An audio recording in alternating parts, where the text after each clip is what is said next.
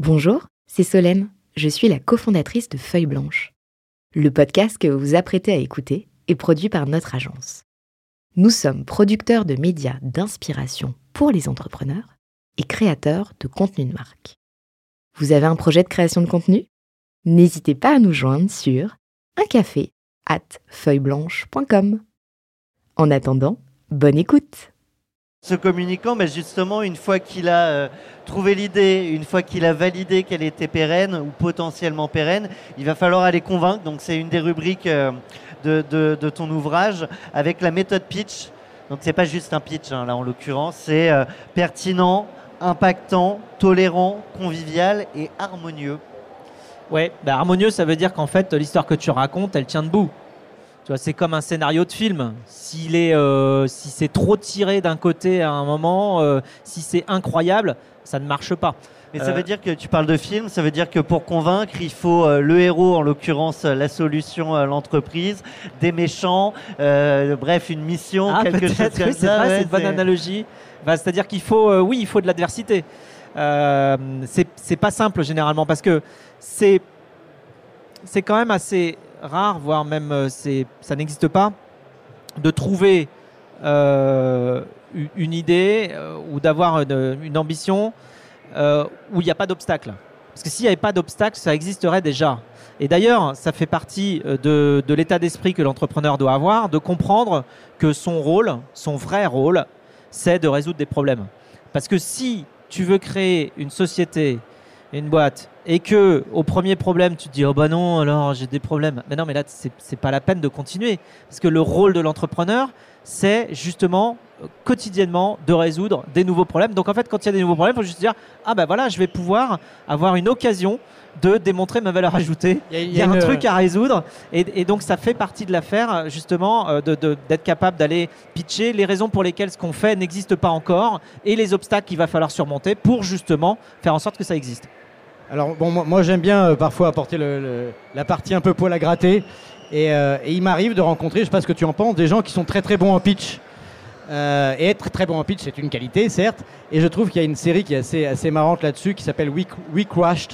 Je sais pas si vous l'avez vu, qui est Ah sur non, j'ai pas WeWork, encore vu. Ouais. qui est produit, je crois, par, par Apple. Enfin, donc, bon, bref, c'est une série qui montre bah, un gars qui a créé WeWork, hein, qui, Ouais. qui a- qui perdait jusqu'à 2 millions de dollars par jour, quand même. Et, euh, et bon, ça montre que le gars est super fort pour lever des fonds. euh, et chaque fois qu'il y a un problème, son, équipe va lui dire euh, je crois qu'il faudrait peut-être réduire un petit peu la masse salariale, il faudrait peut-être pas signer les prochains baux, il faudrait réduire le surface. Fait non, non, le seul truc, c'est qu'il faut qu'on relève de l'argent. Donc en fait, c'est un peu une sorte de pyramide de Ponzi, en fait, où effectivement, quand on loue un, des mètres carrés à un certain prix et qu'on les revend moins cher, bah, on a une grosse part de marché et il fait rêver, parce que c'est quand même génial, WeWork au départ. hein. c'est effectivement le future of work, travailler différemment.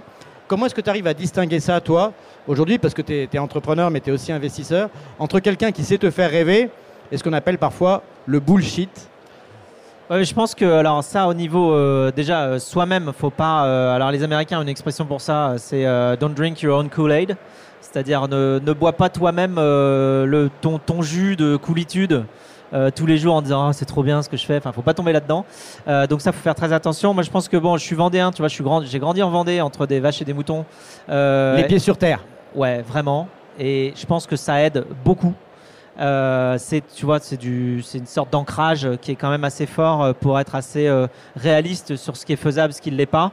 On dit souvent que les entrepreneurs prennent des risques, mais je suis pas bien sûr en fait. Un entrepreneur, il prend des risques extrêmement calculés, hein, parce qu'il faut que ça passe, tu vois? Et donc euh, tu prends quelque chose qui de l'extérieur peut paraître un risque, mais tu le calcules très très bien. D'ailleurs, c'est marrant parce que là-dessus, j'ai beaucoup discuté avec Ty Chris, que tu connais bien aussi, euh, Olivier. De on-off. euh, voilà, on-off. Aujourd'hui, il est connu pour on-off, mais enfin, avant ça, c'est quand même le champion du monde de roller euh, et des, des- des Extreme Games et tout ça. Il a sauté du premier étage de la Tour Eiffel en roller, je vois le truc quand même. Il a, il a sauté aussi au- à Montmartre. Alors moi, j'habitais, il se trouve que j'habitais là la première fois. Enfin, c'est comme ça que j'ai découvert Ty Chris, quoi. C'est-à-dire que j'ai vu un matin, je passais devant le Sacré-Cœur et j'ai vu une rampe s'installer. Je me suis dit, il y a un malade qui va sauter sur cette rampe. Et, et dans le vide quoi. Et puis quelques jours après, il y avait Ty Chris qui sautait. Donc Mais Tu te dis de loin. parles- Ah, pardon, mais, mais je crois que l'histoire, je sais plus si c'était à la Tour Eiffel ou à Montmartre, où la veille, il avait fait un test, il s'était éclaté le dos et que ça s'était joué à très peu euh, déjà de oser se relancer alors qu'il n'était pas bien. Et ils avaient juste, je crois, décalé la ligne d'arrivée pour pas tomber avant la ligne et que le record soit battu, mais une persévérance de, de dingue. Ouais, c'est et en fait, quand tu, tu- là, j'ai j'ai eu l'occasion de discuter avec lui euh, intensément du coup de ça parce que c'est impressionnant quand même quand tu vois le truc de loin. Et alors certes, il y a un risque, mais il y a un risque extrêmement calculé. Tout est tout est prévu, puis ça fait des années qu'il s'entraîne en plus. hein. Derrière tout ça, Euh, on voit le truc, on trouve que c'est incroyable, mais ça fait des années que tout est préparé, y compris des entraînements euh, incroyables pendant euh, des semaines et des semaines, répétés tous les mois pendant des années. Donc ça se calcule. De la même manière, c'est pareil, Alex Kezerg, qui est champion du monde de, kitesurf en vitesse, qui a quand même à 100, alors je ne voudrais pas me tromper, mais je crois que c'est 107 km/h en kitesurf. Ça commence à, ça, Ouais, ça envoie, ouais. ça commence à envoyer. Euh, bon, bah, c'est pareil, tu, tu- tu le rends compte et tu te rends compte que pour avoir ce record-là, qu'est-ce qu'il a fait? Eh ben, il, a, il est allé tout préparer pendant des années, y compris euh, racheter un endroit euh, dans, euh, dans- en Camargue euh, pour avoir un couloir. Il a creusé un couloir de 800 mètres de long euh, à- au bon angle de, Devant, de, de- ouais, devant pour le vent, direction pour que quand euh, euh, la tramontane ou, euh, arrive, eh bien, il arrive à, à avoir le bon vent avec le bon angle pour partir sur un canal qui fait euh, 8 mètres de large et 800 mètres de long. Et pour le creuser, ils ont ramené évidemment des espèces de pelleteuses. Il y en a une qui est tombée dedans, ils ont été obligés d'aller ramasser la pelleteuse pour la ressortir. C'est sur des années d'investissement, c'est un vrai projet entrepreneurial, tout ça. Et tout ce que tu lis à la fin, c'est les champions du monde de euh, record en kite. Sauf qu'en fait, c'est des années de préparation. Ça. Ça paraît être un risque incroyable. Alors, je ne parle pas de la préparation physique, là, je parlais juste de la préparation du Et terrain. je me- je me Et après, quand tu l'organises, il faut appeler le, le- le spécialiste mondial du, de la prise de chrono euh, qui est aux États-Unis. Il faut l'appeler 4 jours avant que le vent arrive pour que le mec il arrive avec son chrono,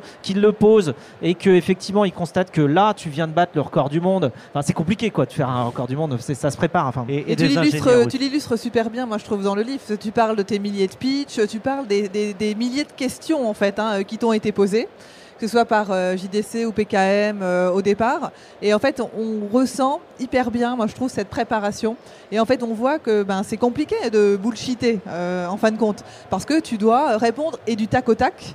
Euh, à tous les sujets, à tous les questionnements pour convaincre ton investisseur, quelque part pour convaincre aussi tes équipes, ton staff euh, et pour mettre en place ton projet. Et on sent que c'est une sorte de training répétitif. Et ce que tu me disais au début et, et avant cette, cette interview, c'est que et ton pitch n'est pas forcément toujours le même d'ailleurs. En fait, tu vas l'adapter en fonction de ton interlocuteur. Oui, alors effectivement, le pitch, il doit s'adapter à l'interlocuteur parce que l'interlocuteur, il a parfois euh, déjà les deux tiers de, des arguments qu'on a en tête, il les connaît déjà, c'est pas la peine de les lui répéter. Par contre, s'il n'est pas convaincu, il faut aller plutôt euh, euh, argumenter sur la partie qui lui manque. Donc, il faut lui donner les bons éléments. Ça veut dire que bah, parfois, un pitch, on ignore les deux tiers du sujet et on se focalise que sur la partie qui pose problème à notre interlocuteur. C'est pour ça qu'un un pitch est, jamais euh, exactement le même. Et c'est vrai qu'il y a, y, a- cette conception qu'un pitch est universel, mais moi je crois pas. Un pitch, il dépend vraiment de l'audience.